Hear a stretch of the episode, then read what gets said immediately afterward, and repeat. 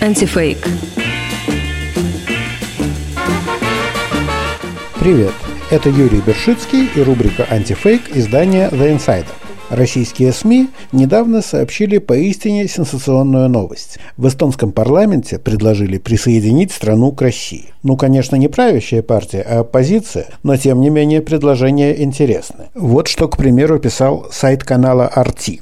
Премьер-министр Эстонии Юрий Ратас на своей странице в Facebook отреагировал на предложение оппозиционных депутатов вынести вопрос о целесообразности вхождения страны в состав России на референдум. Он подчеркнул, что независимость и суверенитет Эстонии вечны и неотчуждаемы. Ратас заявил, что ясно и четко осуждает совершенно безответственное предложение депутатов Анцела Аниаца, Урмуса Круузи и Юрия Янсена вынести на референдум идею или вопрос «Стало бы лучше жить в эстонской республике, если бы Эстонская республика входила в состав России. И совсем уже необычно, что вынести этот вопрос на референдум предложили депутаты от партии «Реформ», партии либеральной и проевропейской. А Ратас, который тогда занимал пост премьер-министра и который с таким негодованием отозвался на депутатскую инициативу, принадлежит к центристской партии, которая в Эстонии считается более-менее пророссийской. Неужели в политике Эстонии по отношению к России произошел такой крутой поворот? Оказывается, Оказывается, нет. История такая. В декабре парламент решил провести референдум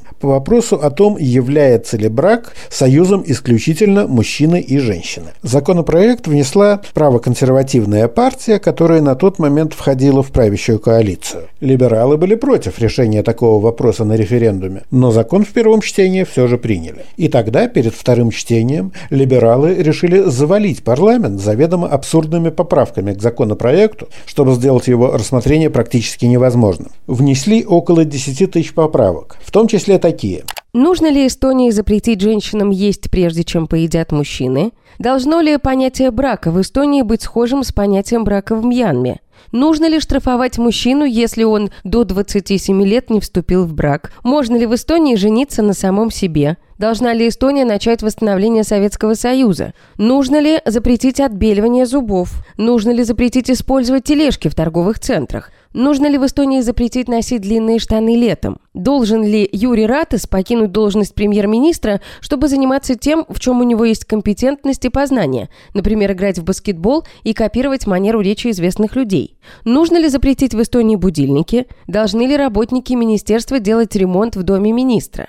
Вот в таком ряду и оказалось предложение о присоединении к России. Премьер-министр юмора не понял и раскритиковал либеральных оппозиционеров. Вскоре он, кстати, лишился своего поста, но не из-за этой истории, а из-за коррупционного скандала. И теперь новое правительство, по-видимому, возглавят либералы. Присоединяться к России они совершенно точно не собираются. Наоборот, они решили всерьез заняться обустройством границы с Россией.